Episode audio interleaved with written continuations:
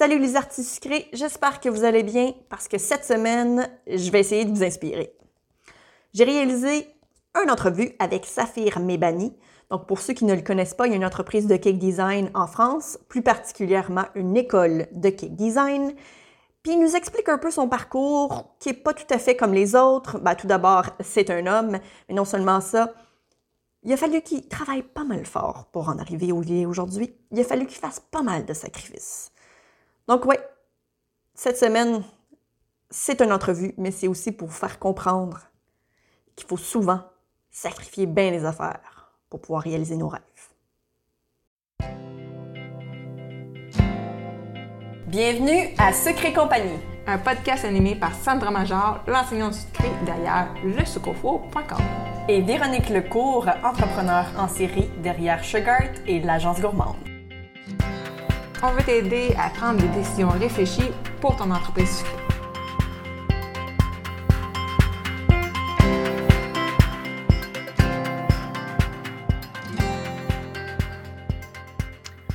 Salut Saphir, comment ça va aujourd'hui? Salut Sandra, ça va très bien, merci et toi? Merci, oui, ça va très bien. Il fait un peu froid ici au Québec, il a commencé à neiger. Je ne sais pas si en France, c'est quoi la température. Euh, mais... Non, il fait bon aussi. Ah, ok, bon, tant mieux. Euh, bien, un gros merci d'avoir accepté mon invitation.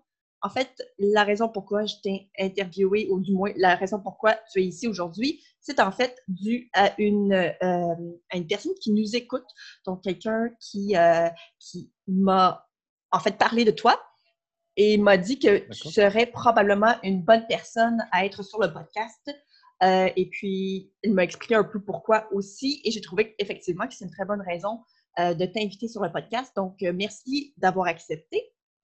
Avec plaisir. Merci à toi de, m'inviter. Ça fait vraiment plaisir. et entre autres, ça me fait plaisir parce que, comme je, je, viens juste de te mentionner, tu es le deuxième homme à être sur le podcast je ne sais pas pourquoi, mais dans le cake design, c'est très féminin. Et puis pourtant, euh, c'est quelque chose d'un peu drôle à dire parce que les plus grands pâtissiers de ce monde sont en fait la majorité des hommes. Euh, mais je ne sais pas pourquoi. C'est vrai. Donc, je ne sais pas. C'est majoritairement féminin, en tout cas du moins au Canada. Mais, euh, c'est pareil ici. Ah oui? Pareil en France. Hein. En fait, très, très peu d'hommes, oui. Ah, et puis pourtant, ben, c'est peut-être dans le fond, justement, que la pâtisserie est peut-être plus dominée par les hommes, le cake design un peu plus féminin, je sais pas. Peut-être, peut-être. Et les femmes, elles se vengent avec le cake design. Oui, c'est ça, exactement. Euh, donc, ben, merci d'avoir euh, accepté l'invitation. Avant de continuer, avant de commencer à poser des questions, j'aimerais que tu euh, ben, nous parles de toi, dans le fond, euh, de ton entreprise, qu'est-ce que tu fais dans la vie. Euh, je sais aussi que tu es un papa, donc tu peux peut-être parler de ça aussi. Donc, je te laisse la place. OK, merci Sandra. alors du coup, donc moi je suis Saphir Mebani, j'habite à Montpellier dans le sud de la France. J'ai 33 ans maintenant. Euh, je suis papa de quatre enfants. Donc, le, plus grand, il a 10 ans. La plus petite, elle a, elle a fait 4 ans, là, il y a 10 jours. Wow. Donc, euh, ouais, c'est grosse équipe. Hein. je ne sais, pas, je sais pas chez vous, à partir de quand on devient une famille nombreuse. Mais nous, quatre enfants en France, en tout cas, ça commence à faire beaucoup. Ah oui, c'est nombreux ici aussi, je peux te le garantir. ok. Euh, donc du coup, euh, du coup, donc je suis, euh, je suis pâtissier, cake designer, et, et j'ai fondé l'école de, de, cake design qui s'appelle Singulier. Mmh et du coup, voilà, du coup, ça fait maintenant bah, deux ans, deux ans et deux mois que je, que je suis installé à Montpellier, que j'ai j'ai fait une école, on va dire, physique. Euh, parce qu'avant ça, avant ça, en fait, j'intervenais directement dans.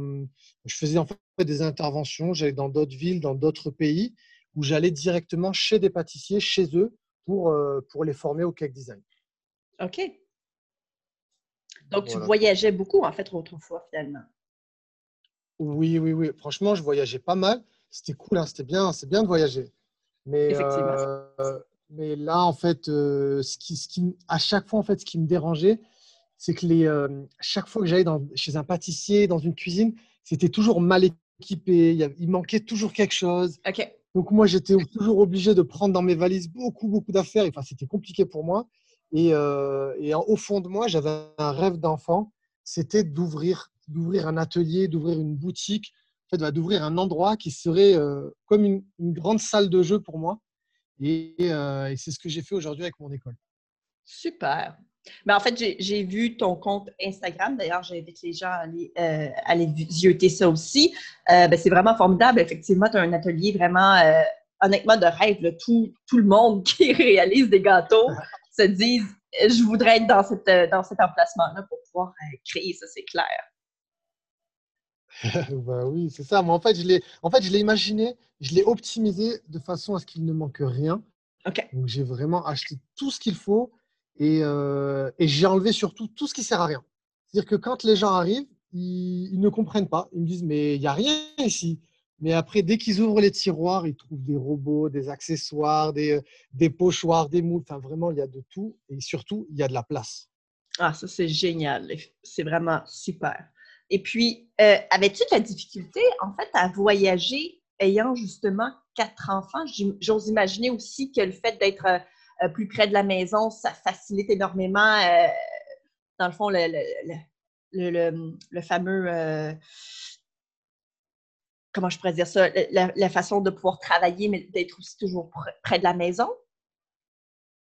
Franchement, c'était c'était pas simple. C'était pas simple de, de, de- de faire ces voyages, surtout, euh, bah, surtout du coup pour ma, pour ma femme, parce que, parce que quand moi je pars en voyage et que je vais dans un hôtel et tout ça, avec des gens qui ont envie d'apprendre, c'est cool.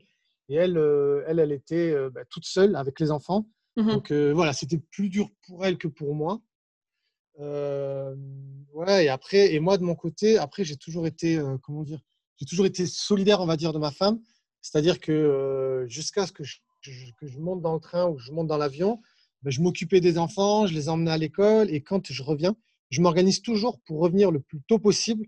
Donc, Mhm. des fois, je prends des, je prends des avions la nuit ou des trains la nuit pour rentrer le plus tôt possible à la maison, pour être présent à ses côtés et, euh, et voilà, et reprendre le relais à la maison, ben, faire la bouche aux enfants ou leur lire la petite histoire le soir. Mais, euh, mais ouais, en tout cas, c'est c'est pas quelque chose que j'aurais pu faire encore pendant de longues années. Mhm. Oui, je comprends. En fait, quand on a des enfants, c'est le fun de pouvoir euh, rentrer à la maison, pouvoir passer du temps avec eux parce que euh, ayant des enfants, surtout là, en plus, on a la même âge et on a un gars. Moi, mon plus vieux a 10 ans aussi. Euh, je Ouais. le regarde et, et- et je me dis, mais ça n'a même pas de sens. Là. Il y a déjà 10 ans, je capote. Ouais, Ça passe tellement vite. Oui, exactement. Euh, donc, je peux comprendre que voyager constamment comme ça, ça me rendrait très anxieuse et j'aurais l'impression de manquer un peu de temps avec les enfants. Mais, euh, mais en tout cas, c'est quand même un très bel accomplissement et d'après moi, ça fait un très beau aussi résumé là, au bout du compte de, de se dire qu'on a voyagé puis enseigné un peu partout dans le monde. C'est vraiment extraordinaire. La personne Ouais, qui m'avait parlé, oui, oui, exact. Euh, la personne qui m'avait parlé de toi m'avait dit que tu avais un parcours un peu, euh, un peu difficile dans le fond. Tu as dû faire beaucoup de sacrifices pour en arriver Ouais. là où tu es aujourd'hui. Je ne sais pas si tu serais euh, euh, en mesure de pouvoir nous en parler aujourd'hui. Oui, bah écoute, ah bah déjà, déjà peut-être on peut commencer de comment j'ai découvert le cake design. Oui, allez-y. Parce que là, je pense qu'on est aussi sur, un, sur quelque chose d'atypique. Euh, donc moi, en fait, au départ, je suis dans la communication et le marketing. OK. Donc, euh, rien à voir avec le cake design. Et, euh, et en fait, à, au départ, départ, moi, à l'école, j'étais un mauvais élève. OK. Donc, du coup, euh, du coup, j'avais pas de diplôme. Tu vois, j'avais. nous, on appelle ça un, un BEP. Je ne sais pas si vous. le, le BEP, c'est après le collège. OK. C'est en dessous du bac, mais c'est après le collège. Euh, OK, donc c'est comme le, le collège- cégep un peu, peut-être. Oui, je pense que c'est un peu comme le, similaire au cégep ici, j'imagine. C'est combien d'années? C'est un diplôme. C'est deux ans. C'est Oui. deux ans. Ça vaut pas grand-chose. C'est pas dur à avoir. Mais euh, voilà, c'est le premier diplôme, quoi. Oui, oui, c'est- ce serait très similaire au cégep finalement. C'est deux ans ici aussi. On appelle ça le diplôme euh, d'études collégiales. Ouais, bah, ça doit être ça alors.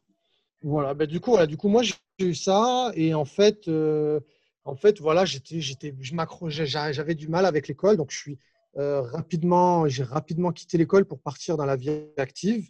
Mhm. Et, euh, et du coup, euh, du coup, voilà, du coup, j'ai commencé à travailler. C'était cool, c'était bien euh, parce que je commençais à gagner de l'argent. Donc voilà, c'était bien pour avancer. Mhm. Mais, euh, mais petit à petit, je voulais m'installer, c'est-à-dire m'installer dans une entreprise, avoir, euh, avoir un contrat à durée indéterminée, pas juste des petits contrats, des petits contrats. Je voulais voilà, vraiment commencer à avoir une, une vie de famille, avoir une situation. Donc, donc je commençais à, à regretter en fait ce, ce temps que j'ai que, que- que j'ai raté à l'école et du coup ces diplômes que je n'ai pas eu. Et, et du coup, du coup, ce que j'ai fait, c'est que j'ai commencé à, à passer des, des concours, enfin des, des diplômes en candidat libre. Tu vois, c'est quand tu n'es pas inscrit à l'école, juste tu passes le diplôme à la fin de l'année. Et, euh, et en fait, la même année, j'ai réussi à avoir le bac et le bac plus 2. Tu vois, j'ai réussi à avoir les deux. Wow. Et, euh, et euh, du coup, mais par contre, voilà, je, jour et nuit, je travaillais. euh, tu vois, c'était, euh, je mangeais pas, je travaillais, je travaillais juste pour avoir mes diplômes. Bon, j'ai réussi, mais sauf qu'en fait, ce qui s'est passé, c'est que, euh, en fait, avec ce avec le bac plus 2, je ne trouvais plus de travail à Montpellier. En fait, Montpellier, donc c'est ma vie. Je trouvais plus de travail. Donc du coup, je suis, je suis allé, je, je suis tombé au, au chômage. Donc du coup, j'étais sans emploi et je suis resté sans emploi pendant 14 mois. Tu vois? Wow. Et en fait, 14 mois, je devenais fou parce que parce que parce qu'en fait, justement, j'ai passé des diplômes pour trouver du travail et à cause de ces diplômes, les gens ne me prenaient pas parce que j'étais euh, je- avec ces diplômes, ils devaient me payer plus cher que le poste qu'ils pouvaient me proposer. Ouais, tu étais Donc, surqualifié finalement. Voilà, c'est ça. Mais c'était ridicule. C'était vraiment, Ben oui. vraiment ridicule. Oui. Donc euh, voilà, donc du coup, je suis devenu fou. Et en fait, ce que je faisais, c'est que je faisais des gâteaux à la maison. OK. Et tu vois, je faisais, je faisais des gâteaux à la maison. Et en fait, moi, j'avais euh, j'avais un, un- j'avais déjà mon premier enfant. Et ma femme, elle était enceinte du- de, de notre deuxième enfant. Et, euh, et un soir, ma femme, elle, demande, elle me demande des cupcakes. Tu vois. Un soir, elle voulait des gâteaux.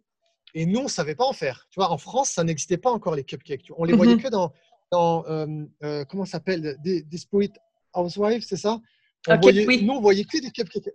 nous, on voyait que ça à la télé, tu vois? En Montpellier, il n'y en avait pas. Donc, du coup, en pleine nuit, il fallait trouver des cupcakes. Enfin bref, c'était une compliqué.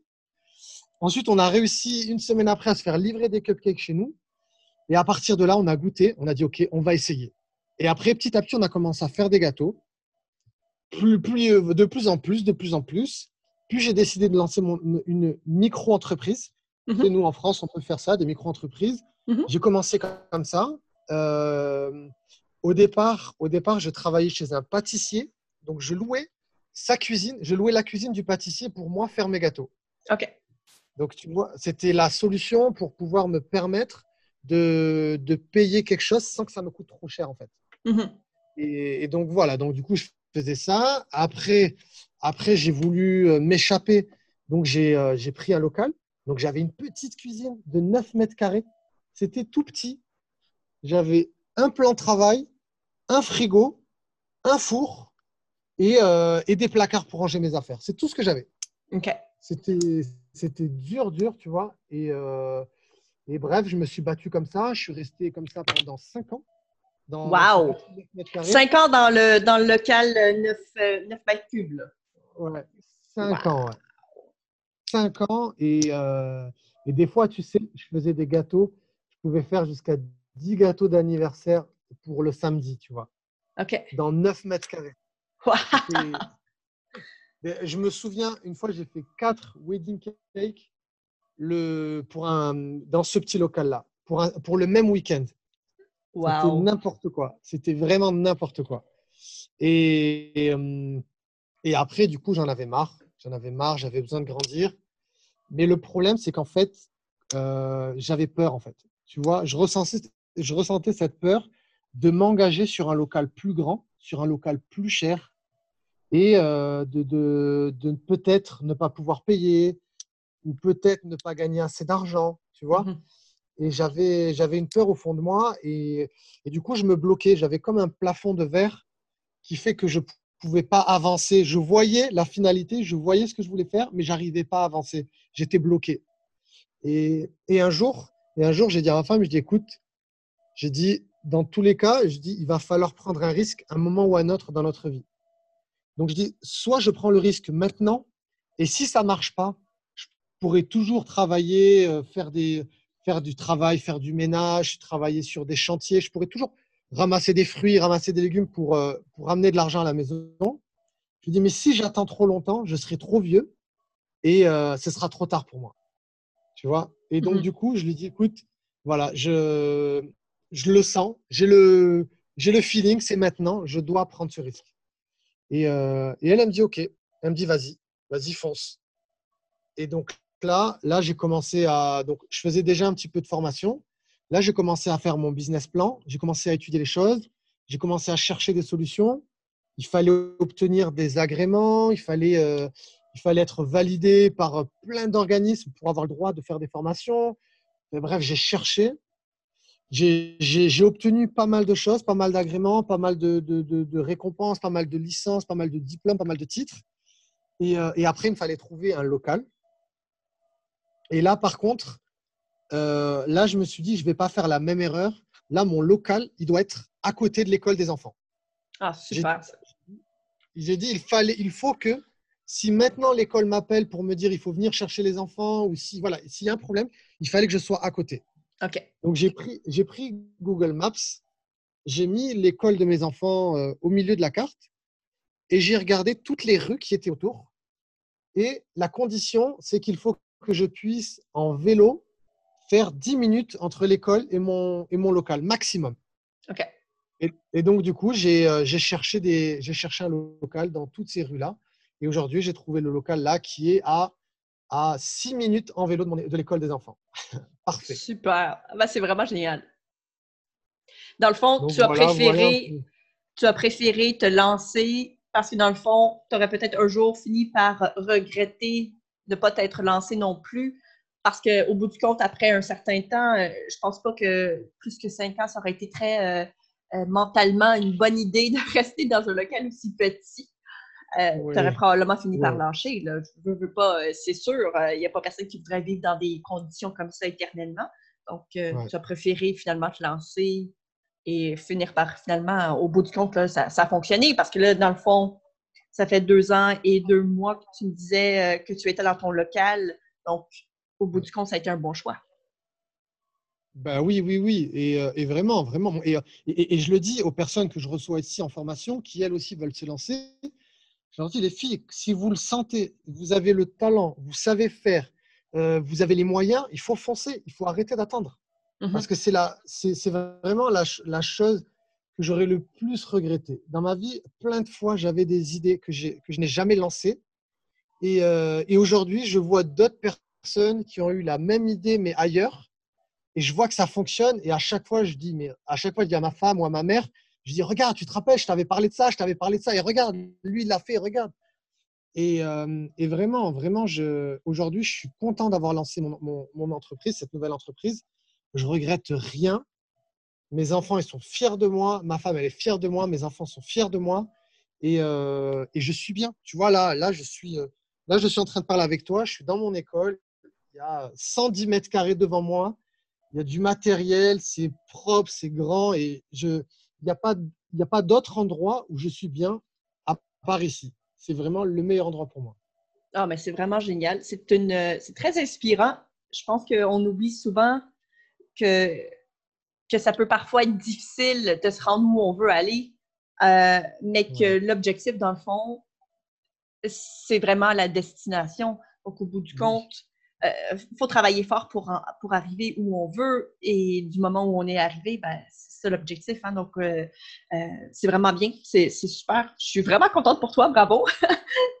Merci, merci beaucoup. Et tu sais, tu sais quand j'ai commencé à travailler sur ce projet, sur mon écran, j'avais écrit rêve grand et travail dur pour y arriver. Et tous les jours, je lisais cette phrase, tous les jours, je devais repenser à cette phrase. Et tous les jours, je pensais, je pensais loin, je rêvais grand, je rêvais très grand. Et je me donnais la motivation. Je dormais à, à 2 heures du matin, je me réveillais à 6 heures du matin. Et à chaque fois, j'étais sur mon ordinateur, je travaillais, je travaillais, je travaillais. Et, euh, et là, toutes ces nuits que j'ai sacrifiées, tout ce temps que j'ai sacrifié, eh ben, aujourd'hui, je suis récompensé pour ça. Mhm. Et, et c'est vraiment, voilà, si, une fois de plus, aux gens, je leur dis, si vous avez une idée, si vous avez une envie, il faut vous donner les moyens. Oui, absolument. On est, on est, je préfère avoir des remords que des regrets. Oui, absolument. Vraiment, tu vois. C'est mieux, tu vois. Je préfère tenter mon entreprise. Après, avec le Covid et tout ça, ben, mon entreprise ne fonctionne pas, c'est pas de ma faute. Que me dire, travailler, tu vois, que travailler dans un, dans un, je sais pas, dans une entreprise qui ne me plaît pas, avec un patron que je n'aime pas, et à chaque fois me dire, euh, voilà, j'aurais dû, j'aurais dû, j'aurais dû, mais maintenant je peux plus, c'est trop tard, je suis trop vieux. Voilà, ça n'aurait été pas bon. Exact. Ben, en fait, tu vois, j'aime beaucoup cette euh, façon de penser-là, de, de, se dire que de travailler pour quelqu'un d'autre, en fait, c'est de travailler pour le rêve de ton patron et non ton rêve à toi. Euh, donc, le fait, le fait, de travailler pour tes propres ambitions, tes propres rêves, oui, c'est sûr qu'on travaille fort, on y pense jour et nuit, on se réveille la nuit des fois en se disant ah, est-ce que j'ai oublié de faire telle chose? Oui, c'est exigeant mentalement, physiquement et même au niveau euh, familial. Ça peut être aussi très intense. Je, Probablement que ta femme euh, doit connaître beaucoup de ton entreprise parce que tu dois y en parler. Euh, elle doit même faire partie peut-être même de certains projets. Je veux dire, c'est comme ça. Hein. quand on a une entreprise, c'est un bébé, c'est ça fait partie de nous. Ça. Mais il n'y a rien de plus valorisant au bout du compte. Oui, on travaille fort, oui, on fait beaucoup d'heures, mais pour être heureux. Donc, c'est ça qui est, vraiment trippant avec une entreprise, avec une business, avec un business, en fait. Euh, parce qu'ici, au Québec, on dit toujours une, et là, j'essaie de me, de me forcer pour dire un parce que c'est au masculin. Euh, désolée, c'était une petite parenthèse. mais oui, c'est ça. Donc, dans le fond, l'objectif de tout ça, c'est d'être heureux et effectivement d'essayer de, dire aux gens euh, lancez-vous, faites-le, mais euh, sachez que vous allez devoir travailler fort et sachez qu'il y a peut-être euh, certains sacrifices qu'on va, devoir faire, mmh. mais c'est pour les bonnes raisons. C'est parce qu'au ben bout du compte, on, va on, va y arriver, on, va finir par obtenir le rêve qu'on veut. Donc, bien sûr. Oui. Bien sûr, bien sûr. Et, et, tu sais, moi, pour moi, la, la douleur, elle est moins intense quand tu travailles dur et que tu dors pas beaucoup que quand tu travailles pour la mauvaise personne. Mmh. Parce que quand tu travailles pour la mauvaise personne, déjà, tu n'as pas envie de te réveiller, alors que quand c'est ton business, tu te réveilles très vite. Quand tu travailles pour la mauvaise personne, tu as mal au ventre en allant au travail, tu es triste, tu es énervé. Alors que là, tu vois, j'arrive avec mon vélo, je suis calme, je suis bien, quand les, quand les élèves arrivent, ils sont contents. Quand ils rentrent ici, tu sais, là, j'ai en ce moment, par exemple, j'ai trois personnes qui sont en mmh formation euh, Wedding Cake. Et ces trois personnes qui ont, qui, ont eu, euh, qui ont rencontré des difficultés ces derniers temps, dont une qui a fait un, burn-out au travail, dont une qui a eu des problèmes de famille. Et, et je vois qu'elles sont comme dans une thérapie, tu vois. Mmh elles, sont, elles sont souriantes, elles passent un bon moment. Et du coup, l'énergie qu'elles me transmettent, eh ben, tu sais, c'est fort, tu vois, c'est fantastique. Et, et, tu vois, et quand, quand elles, me, elles, me le rendent comme ça, quand elles sont contentes, là, je repense à tous les efforts que j'ai fournis et je me dis, tu vois, au moins, même si, même si par la suite ça fonctionne pas, au moins grâce à moi, il y a ces filles qui sourient, il y a ces filles qui sont contentes. Et rien que ça, déjà, ça vaut beaucoup, tu vois. Absolument, absolument. C'est euh, c'est vrai que c'est aussi c'est valorisant de pouvoir aider les autres aussi à, atteindre leurs propres objectifs. Euh, c'est vraiment, euh, je sais pas, il y, a, comme un petit sentiment, à la limite, c'est même un peu, euh, c'est même un peu, pas égocentrique, mais c'est très, je sais pas, c'est valorisant à un point où ça peut devenir maladif à la limite. Mais euh, ouais, c'est juste, c'est vraiment plaisant de pouvoir aider les gens à, prendre des décisions, à acquérir de l'expérience ainsi que des, nouvelles euh, aptitudes, évidemment, donc pour finir par arriver à leur propre, leur réalisation de leur rêve, peu importe. C'est vraiment bien. Bah oui. Mmh. Ah, je suis bien d'accord. Et surtout quand les personnes t'envoient un message un an ou deux ans après pour te dire euh, regarde, j'ai réussi, c'est grâce à toi, merci, tu vois, là, c'est. Ça fait plaisir, tu vois. Vraiment, vraiment. C'est pratiquement la, meilleure paye, dans le fond. on le fait vraiment pour ça. On se dit, waouh, tu sais, euh, je sais pas. C'est vrai que c'est le, c'est, je sais pas, il y, a comme un mot en fait que je ne connais pas qui pourrait décrire facilement, mais c'est, mais c'est bien, c'est vraiment, c'est vraiment génial. Euh, qu'est-ce que je voulais dire donc? Euh, dans les deux ans et deux mois que tu as euh, eu ton, ta nouvelle entreprise, en fait, à la base, parce que tu avais déjà voyagé, parce que tu avais déjà enseigné un peu partout dans le monde, est-ce que tu as vu un gros changement? Dans le sens que parce que tu voyageais, c'était des gens à l'international et maintenant parce que tu avais une entreprise locale, est-ce que ton, ta clientèle idéale a changé? Est-ce que tu as dû faire un certain, une certaine modification au niveau de ton approche pour trouver tes clients ou bien c'était ça s'est fait naturellement? en fait, il faut s'adapter tout le temps. OK. C'est-à-dire qu'au début, quand tu fais ton, ton, business plan, tu dois faire euh, ce que l'on appelle un, budget prévisionnel. Mmh Et euh, tu vas imaginer, tu vas dire, bon, ben, moi, mes clients, ils ressemblent à ça, ton avatar client, il ressemble à ça, il a tant d'argent à mettre et il va venir euh, un nombre de fois par semaine. Au début, tu t'imagines plein de choses. Mmh Mais entre l'imagination et la réalité, il y a souvent un fossé. Euh, et, la réussite, elle se trouve dans celui qui va vite, vite, vite, vite boucher ce fossé, tu vois, pour prendre un autre chemin, en fait. Donc, moi, en fait, avant, quand je faisais mes formations à l'étranger, euh, en fait, comme j'allais une fois par là, une fois par là, une fois par là, et que j'annonçais les ateliers à l'avance, bah, du coup, les ateliers se remplissaient à droite, à gauche. Et, euh, et en fait, j'avais pas beaucoup de soucis à me faire parce que on va dire, c'est plus facile de trouver 100 euh, clients dans, 100 villes, dans 10 villes différentes, donc 10 clients par ville, mmh que 30 clients dans ma ville, tu vois. Mmh Parce que, voilà, tu vois, je trouvais déjà à droite, à gauche. Et donc, du coup, moi, dans mon imagination, je pensais que j'allais faire autant de chiffres d'affaires qu'avant ou euh, que j'allais proposer des choses similaires, mais sauf que non, en fait, tu vois, il a fallu s'adapter. Il a fallu parfois augmenter ou baisser les prix en fonction des demandes. Mmh quand j'allais dans les villes et tout ça, c'était souvent des cake designers qui étaient déjà en place, qui avaient déjà une certaine technique, alors qu'aujourd'hui, je me rends compte que je forme beaucoup plus de personnes débutantes. Donc, du coup, je dois, je dois faire évoluer mon approche, être plus pédagogue.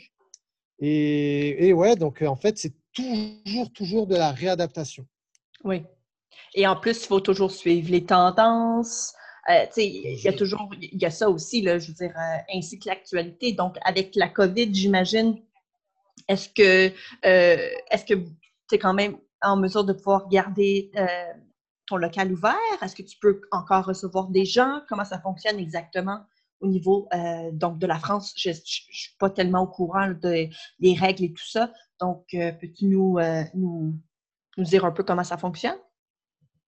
Oui, alors actuellement, nous en France, on est, euh, on est à nouveau en confinement, mmh euh, mais on a un confinement qui est euh, relativement allégé, c'est-à-dire que les enfants continuent d'aller à l'école et, et on a le droit pour certaines entreprises de continuer à travailler.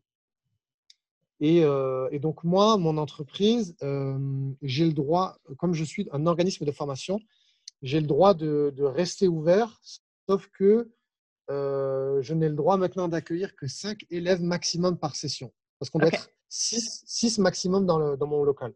OK. Pour avoir, dans le fond. Vas-y. Ouais une, ouais, une distanciation sociale et, et il faut 4 mètres carrés par personne. OK. voilà. Donc, voilà un peu les conditions. Donc, donc voilà, le, le, premier confinement, ça a été une difficulté pour moi j'ai même failli fermer, j'ai failli faire faillite parce, que, euh, parce, que, parce que je ne gagnais plus d'argent, mais je devais payer euh, le loyer. C'était très, très dur. Mais là, aujourd'hui, euh, là aujourd'hui, les choses sont différentes. Donc, on, on, a du gel, on a des masques, j'ai mis des espaces entre chaque plan de travail pour que chacun puisse travailler loin de l'autre. Donc, j'ai dû réorganiser ma façon de travailler. Mais mais voilà, au moins, ça me permet de, de travailler et de, de, vivre. Quoi. Ah ben, tant mieux. Je, tant mieux vraiment pour, pour toi parce que ça aurait été vraiment dommage de, de mettre toute cette énergie-là et puis finalement, juste à cause de la COVID, en fait, euh, que ça brise tout ça. Euh, je sais par contre que c'est le cas de beaucoup d'entreprises. Alors, Ouais. c'est vraiment, dramatique. Euh, est-ce que vous avez eu de l'aide euh, gouvernementale en France pour les entreprises, justement, qui, étaient, euh, qui ont été vraiment gravement touchées par euh, le scénario euh, de ce virus? Oui, oui, oui. Bah, écoute, euh, moi, je peux être transparent totalement avec toi. Euh, donc, Ben, ben, tu n'es pas obligé de me euh, donner des chiffres ou des choses comme ça. Là, moi, ça ne me dérange pas, mais euh, j'étais juste curieuse parce que je sais qu'ici au Canada, on avait droit euh, à une certaine aide. Donc, euh, je voulais savoir, en fait, si c'était vraiment quelque chose Bah, qui était international, en fait. en, France, en France, on avait le droit à 1500 euros par mois. Mhm. Et, euh, et il y avait une aide supplémentaire de, de notre région à nous qui nous donnait 1000 euros de plus. C'est-à-dire qu'au maximum, je pouvais avoir 2500 euros par mois. Mais je n'ai pas eu, je n'ai pas eu 2500 euros par mois. J'ai eu moins. Des fois, j'ai eu 1500, des fois, j'ai eu 2000. Enfin, Donc, dans le fond, ça dé- j'imagine il y a des critères qui devaient faire en sorte d'augmenter ou baisser le prix, j'imagine, dans ce genre-là? oui, c'est en fait, ouais, c'est ça. En fait, ça dépendait de ce que tu avais gagné le, il y a un an. OK. Tu vois, c'est-à-dire que, et, et tu vois, moi, il y a par exemple certains mois où euh, en fait j'étais juste à travailler sur des projets et donc du coup j'avais zéro client. Donc par exemple au mois de mars de l'année euh, dernière, donc au mois de mars j'avais fait zéro euro OK. et, et au mois de mars de, de- durant le, le Covid, euh, j'avais gagné plus que le mois que l'année d'avant. Donc du coup je n'ai pas eu d'aide, je n'ai eu aucune aide. Wow. Euh, C'est triste, en fait, parce que dans le fond, ouais, je comprends ce que tu veux dire. Dans le fond, parce que tu travaillais sur un projet qui a fini par te donner un, un montant d'argent qui, de façon distribuée, de Oui. façon égale, ça faisait du sens. Mais ouais, je comprends que dans le fond, ils n'ont peut-être pas pris nécessairement en considération tous les scénarios possibles, en fait, au niveau des finances. Là. Mais, euh, c'est ça. ouais. C'est ça. Et, et- et surtout, et même malgré tout, tu vois, même en gagnant, même en, en- en bénéficiant de 2500 euros d'aide, moi, mes charges euh, mensuelles, c'était, c'est presque trois fois plus que l'aide qu'on me donne. OK. Donc, c'est-à-dire que tous les mois, tu sais que tu vas être à moins 5000 à peu près. Wow. Tu vois? Donc, Ça fait, ça euh, fait, ça va vite euh, que ça, fait- ouais, ça va vite que, euh, ouais, on peut plus, euh, on peut plus se sortir la tête de l'eau après euh, deux, trois mois là, ça c'est clair. C'est ça, c'est, tu vois, c'est, c'est dur. Donc après, voilà, après tu relativises parce que, parce que moi, tu vois, j'ai, pas été ni, personne de ma famille n'a été malade. Enfin, Oui. personne n'a été gravement malade, on va dire. Donc, Mhm. du coup, voilà, on a perdu, on a perdu personne. Tout le monde est vivant, tout le monde, tout le monde va bien. Il y a d'autres personnes qui, voilà, ne sont plus de ce monde, d'autres personnes qui sont maintenant à la rue. Ouais. Donc, euh, on peut que relativiser. Tu vois. Même si c'est énervant, il faut quand même ouvrir un peu les yeux et voir qu'ailleurs, c'est pire. Et même des fois, juste la porte à côté, c'est pire. Oui, absolument. En fait, il faut toujours essayer de se dire, euh, et je dis souvent ça à mes enfants, euh, quand on est en problème, la meilleure façon de foncer dans le problème, c'est de trouver la solution. Donc, d'essayer de trouver une solution plutôt que de, de- de toujours revenir et, et- et, euh, euh, s'apitoyer sur son sort, sur le fait d'à quel point on est en problème. Pré- C'est préférable, en fait, de se dire, OK, je trouve une solution et j'essaie de m'en sortir. Euh, évidemment, certaines Ouais. personnes n'ont pas cette... euh, n'ont pas pu, en fait, euh, se sortir de ce problème-là parce qu'évidemment, ils, ils sont décédés. Donc, Ouais. vaut mieux justement se dire qu'on essaie de trouver une solution plutôt que, que de laisser sa vie finalement. Bah oui, c'est mieux. Euh, si tu avais un conseil à donner aux gens qui nous écoutent aujourd'hui, qui veulent débarrer leur entreprise, ça serait quoi? Euh, ça serait quoi? Ça serait quoi? Euh, alors, par exemple, si je devais donner un conseil à des gens en France, c'est de se faire accompagner. Donc aujourd'hui, il existe différentes, différentes façons de se faire accompagner.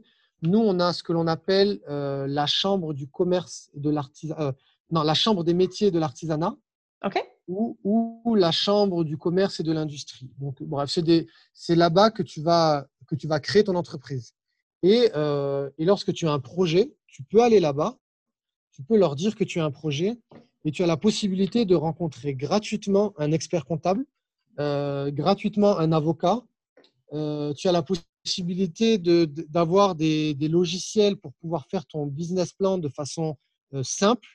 Euh, tu vois, même, même, si tu n'as aucune notion, il y a des personnes qui vont pouvoir t'aider sur euh, comment calculer ton prix de vente, comment calculer ton prix de revient, enfin, voilà, comment gérer une entreprise. Mhm. Donc, voilà, donc la pr- première des choses, moi, je dirais, c'est de, de se faire accompagner. Aujourd'hui, il existe plein de choses, ne serait-ce que sur, que sur YouTube. Sur YouTube, tu peux taper créer une entreprise sur YouTube, comment créer une entreprise, et tu vas retrouver plein de ressources. Et, euh, et voilà, et, euh, et tu peux avoir plein de choses gratuitement. Mhm. Et vraiment, vraiment, si on a un rêve au fond de nous, ne serait-ce que l'écrire, ne serait-ce que commencer à, à rédiger les grandes lignes, c'est déjà un premier pas. Et, et, et ouais, si je dois te donner un autre conseil, c'est si tu crois en toi, fonce et défonce tout. J'aime ça, c'est bien ça. Euh, où est-ce qu'on te trouve, Saphir? Où est-ce qu'on peut trouver ton entreprise, euh, etc.? Alors, euh, bah, du coup, sur Instagram, Mhm. donc nous on dit Instagram, on dit Instagram, sur Instagram. C'est Instagram? Ouais, nous, nous en, France, on, on est nul en anglais, tu sais. On, on, voilà, on parle pas anglais, on est nul en anglais, donc on dit Instagram, tu vois. Ok. c'est bizarre. Donc on dit donc voilà sur, euh, sur Instagram, c'est singulier avec un S à la fin, cake design en un seul mot. Super. Sur, euh, Face- sur Facebook, c'est pareil, singulier cake design. Et après, si vous voulez vous former en présentiel, c'est à Montpellier, dans le sud de la France. Et je reçois des gens qui viennent d'Afrique du Sud, de Guyane, de Martinique, de toute la France, de toute l'Europe. Donc, vous êtes les bienvenus. Super. Dans le fond, ce sont des formations en français, donc euh, la, franco- Ouais. la francophonie au complet, finalement, euh, peut, peut venir euh, se former chez toi. Avec grand plaisir même. Super. Ben, merci encore une fois d'avoir accepté l'invitation.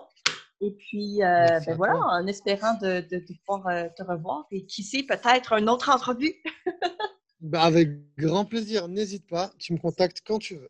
Super. Bye bye. Bye bye, merci.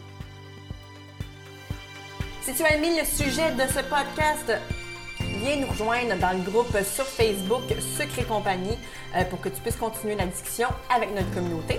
Si tu nous écoutes sur l'application de Apple Podcast, j'aimerais t'inviter à laisser un review et un 5 étoiles parce que comme ça, ça va nous permettre de nous faire découvrir aux gens qui ne nous connaissent pas puis ça pourrait les aider dans leur business aussi. On t'invite aussi à faire un screenshot de l'épisode que tu écoutes en ce moment, euh, de sorte que tu puisses ensuite le partager sur Instagram. Tu peux me taguer moi avec Le Sucre Four et Véronique avec Agence Gourmande. Comme ça, on va pouvoir te repartager dans nos stories pour que tu puisses te faire découvrir par notre communauté.